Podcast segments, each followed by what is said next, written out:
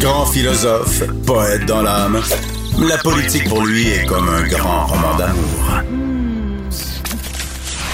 Vous écoutez Antoine Robitaille, là-haut sur la colline. Les élections à date fixe, on en parlait beaucoup il y a dix ans. Là. Il y a deux partis qui le promettaient, qui promettaient, et ça a finalement été adopté en 2013. Ça allait renouveler la démocratie, redonner confiance aux citoyens. Quel effet ça a eu finalement? On en parle avec Martine Biron. Bonjour. Bonjour, Antoine. Martine Biron, qui est analyste au bureau parlementaire à Radio-Canada. Et elle a étudié, Martine, dans un, euh, dans un mémoire de maîtrise, les effets sur la stratégie politique de l'adoption des élections à date fixe. C'est une, c'est une nouveauté dans l'histoire politique du Québec. Et c'est en 2018 qu'on a connu les premières élections à date fixe. Alors, merci beaucoup de venir en discuter avec nous. On va commencer par écouter Bernard Drinville, qui est le ministre qui a fait adopter cette réforme-là en 2013.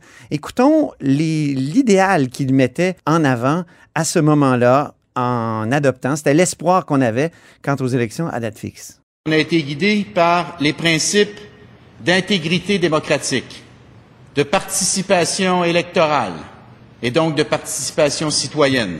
On a été guidé, Madame la Présidente, par cette idée qu'il faut réparer le lien de confiance entre les citoyens et la classe politique, entre les citoyens et ces institutions démocratiques. Un lien de confiance qui est passablement amoché ces temps-ci. L'idée étant, Madame la Présidente, que si on fixe la date des élections au calendrier et qu'on fait en sorte que cette date-là ne soit plus déterminé selon des calculs partisans, selon des calculs euh, électoralistes, selon la stratégie politique. L'idée étant donc que le citoyen aura le sentiment qu'on lui redonne les élections, la date des élections.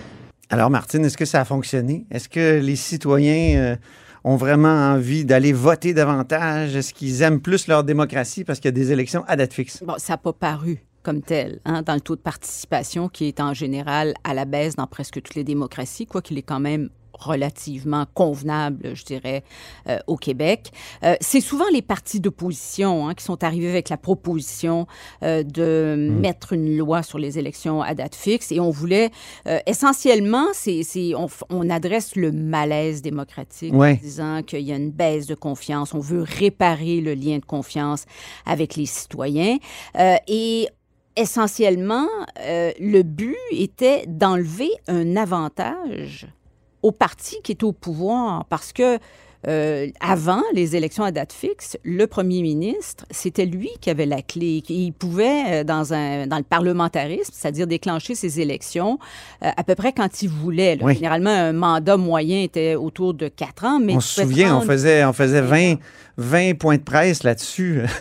Quand ça commençait à chauffer, on disait Ah, est-ce que vous allez déclencher des élections? C'est pas dans mes plans, disait notamment Jean Charest. Mais, mais, mais, mais remarquez que, bon, Jean Chrétien a déclenché au bout de trois ans. Oui. Alors, généralement, les premiers ministres déclenchaient quand le, climat leur était favorable, quand les hmm. sondages étaient bons pour eux. L'économie, euh, écris-tu dans ton. L'économie, exactement. Alors, il y, y, a des principes comme ça. Alors, l'idée, c'était d'enlever cet avantage-là en disant ben, ça va être plus juste.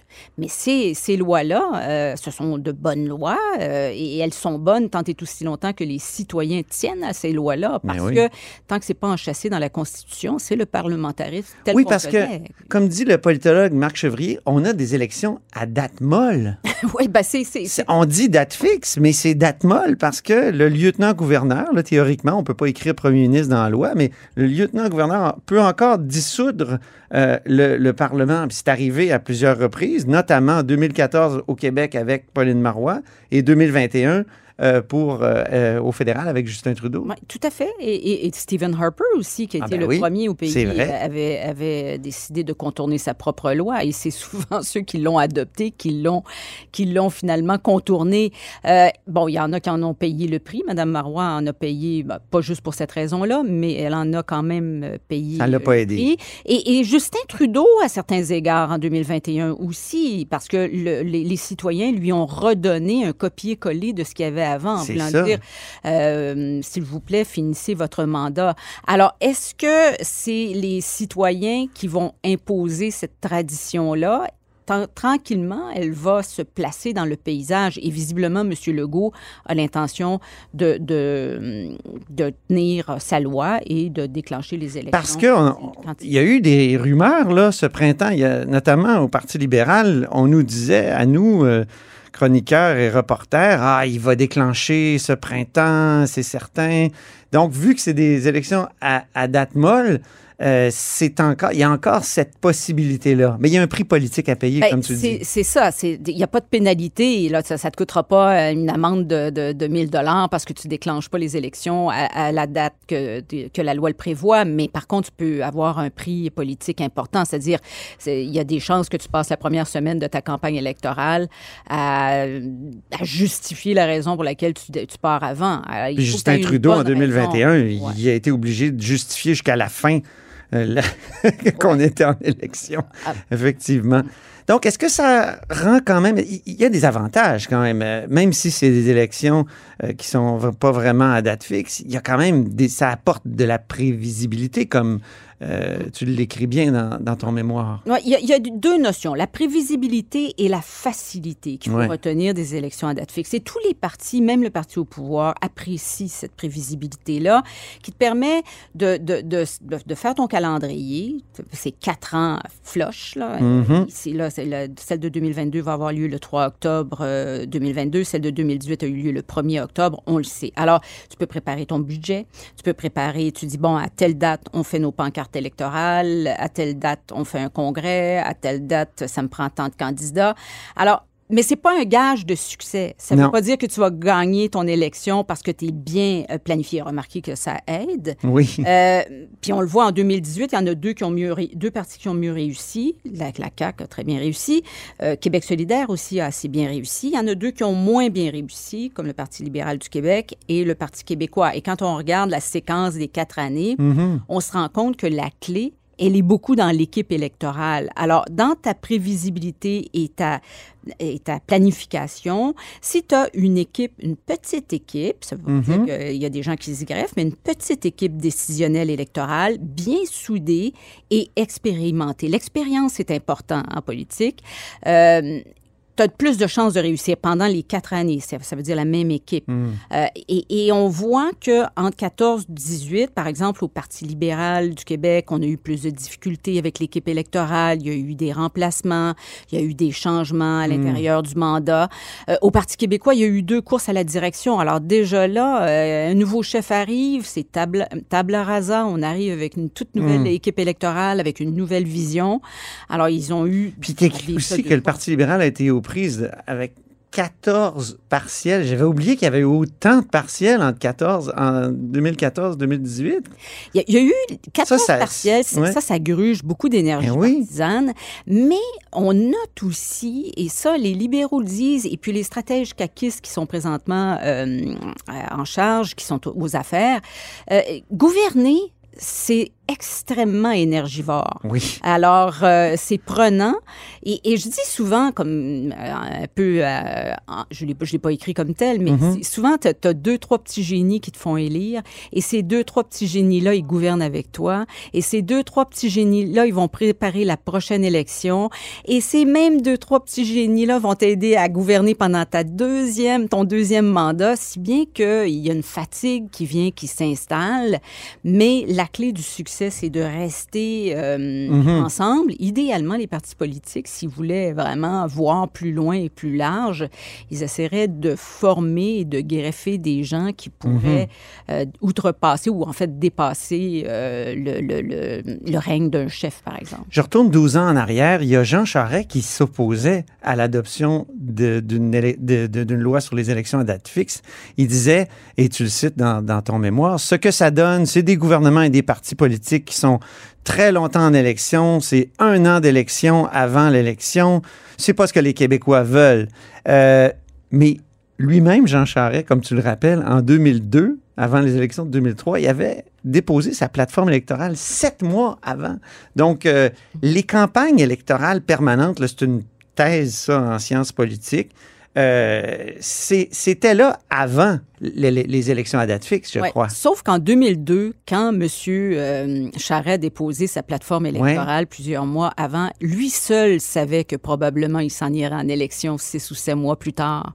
Parce que tu n'avais pas d'élection à date fixe. Ouais. Alors, son équipe à lui. Mais là, c'était Bernard Landry au pouvoir à ce moment-là.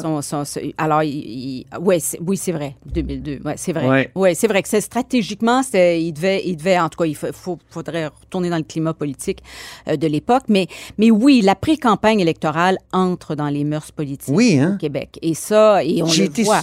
j'ai été impressionné par le fait, et, et tu l'écris à plusieurs reprises, que dès le lendemain de l'élection, les stratèges sont déjà à l'œuvre, à pied d'œuvre, pour préparer la prochaine, même si c'est quatre ans. Ben, c'est même pas de. Je pensais que c'était uniquement dans les cas de, de gouvernement minoritaire, mais non, dans, dans tous les cas, aujourd'hui, à notre époque, là, déjà, Ouais, il la, commence. la politique s'est professionnalisée. Oui, Et euh, la, la, la ligne de démarcation entre les activités permanentes et les activités gouvernementales, Oui. puis même, même pour les partis euh, d'opposition, mais surtout pour euh, le parti qui est au pouvoir, est de moins en moins épaisse. Euh, ça c'est vraiment, euh, ils sont très très proches. Et même, euh, et, même en Ontario, on a vu euh, d'ailleurs qu'il y avait des, des, des attachés politiques qui travaillaient exclusivement sur la Ah oui. campagne électorale. Et c'est passablement la même chose ici.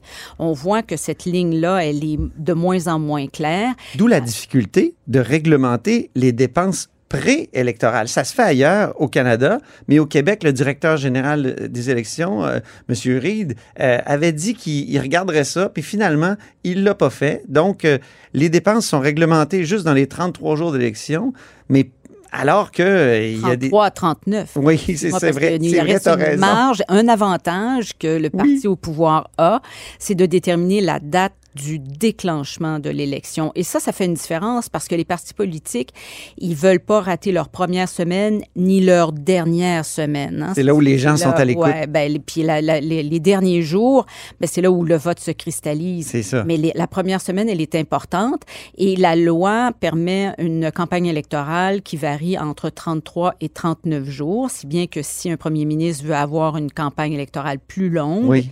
il va déclencher un petit peu plus tôt. Mais ça, euh, le législateur, on peut penser que le législateur qui était Bernard Drainville Oui. euh, n'y a peut-être pas pensé là, euh, au Ben moment oui. du déclenchement. Qu'est-ce que ça donne, au fond? On, se, on se le demande. Peut-être un, un de- un dernier avantage au parti qui est au pouvoir, peut-être. Mais pour les dépenses électorales, c'est sûr que c'est extrêmement difficile avec cette, cette, euh, ce climat de, de campagne électorale permanente de distinguer. euh, mais ailleurs, ça se fait, comme, comme tu l'écris bien. Oui, mais, mais le parti au pouvoir détient un avantage sur les dépenses électorales euh, en année électorale parce que c'est lui qui a le gros budget puis le budget gouvernemental. Alors, il peut décider que ces grandes annonces, il les fait toutes dans la dernière année. Euh, il peut déployer aussi Hmm. euh, ses ministres euh, partout en région pour aller faire des annonces, tandis que les partis d'opposition, ben, ils doivent prendre leur voiture, puis leur grabat, puis aller se promener de, Je, je te lisais, Martine, puis je me disais, la coalition Unir Québec en a vraiment profité au pouvoir, même avec la COVID. Est- Est-ce que ça a pu leur passer à l'esprit que, oh, on en profite, là, faut faire beaucoup de publicité gouvernementale, on va mettre le paquet parce que les chiffres sont, sont spectaculaires. Ben, les- oui, les chiffres sont têtus et sont clairs. Euh, Mm. Ils dépensent plus, ils font plus d'annonces. Ben, bon, évidemment, il y a eu la, la pandémie. Vous me direz, bon, ben, euh, ils pouvaient même pas sortir, tout est en virtuel. Là, maintenant, c'est le temps, ils font du rattrapage. Mais euh, en 2018 aussi, on voyait que les ministres se déployaient passablement sur le terrain et que la liste, là, on nous envoie comme un repère, là, euh, ou en action euh, avec euh, la CAQ, là. On voit que les ministres sont à peu près partout, puis ils vont beaucoup, beaucoup en région. Euh, ce qu'on- bon, ils font des petites tournées pendant le mandat, mais là, c'est vraiment important. Et d'ailleurs, le directeur général des élections, lors de la, dernière élection, a quand même répertorié les dépenses préélectorales, puis on voit que là, en dernière année de mandat, ça, Oui. ça, ça augmente Énormément. hein? importante. Alors, est-ce qu'on va en arriver à légiférer? Ben, pas à légiférer, mais oui, à légiférer, ou c'est-à-dire à, à imposer un plafond de dépenses Ah. électorales. C'est ce que l'Ontario fait. C'est ce qu'Ottawa a fait aussi au niveau fédéral. Euh, il va falloir que les partis s'assoient ensemble et qu'ils négocient euh, des plafonds. Et, moi, dans le cadre de, mes travaux, je, notais que les les stratèges qui étaient affectés justement à ce genre de négociations-là n'avaient pas beaucoup d'appétit. Ils trouvent que le directeur général des élections est déjà passablement dans leurs affaires oui. et qu'ils ont énormément de reddition de comptes à faire.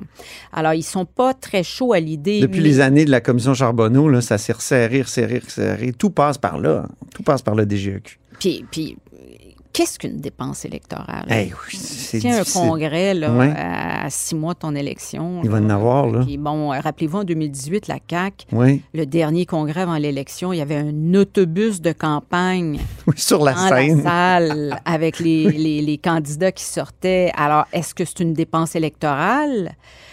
Ça ressemble à ça, mais... Mais ça peut être aussi une réunion d'instance. Oui. Exact. Alors. Je, je veux pas te laisser partir sans souligner ta trouvaille. La prévisibilité qui a été apportée en 2013 a vraiment du bon, notamment pour le recrutement des minorités euh, et des femmes. Et des femmes, oui, parce que. Pourquoi? Comment ça. Qu'est-ce qui fait ça? Eh bien.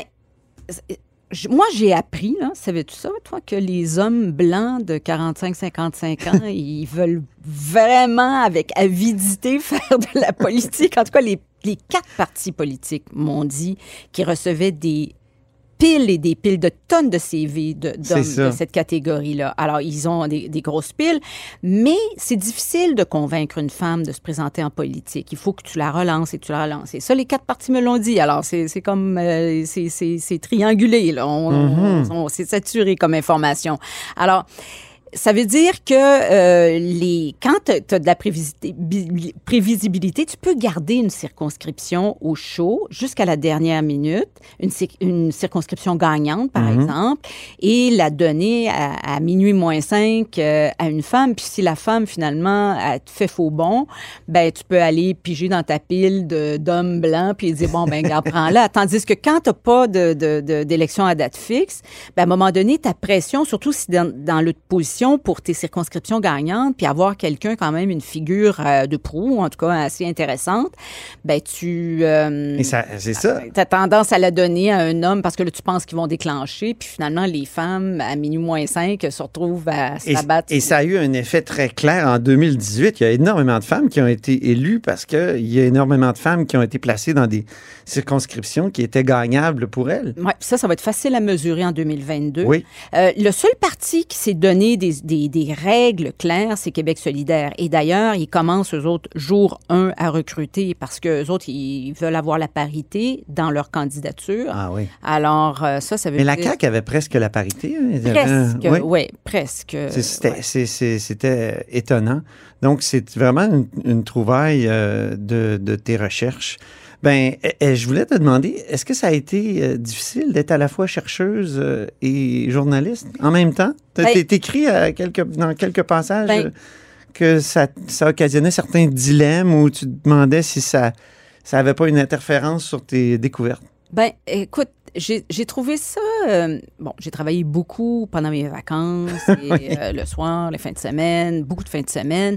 Et ça, c'est sûr que c'est exigeant mais c'est une extraordinaire aventure. Mais oui. Parce que euh, étudier, c'est quand même un, un, privilège ou en fait un privilège qu'on se donne, un cadeau qu'on se donne. Quand on est jeune, on s'en rend pas compte. Non.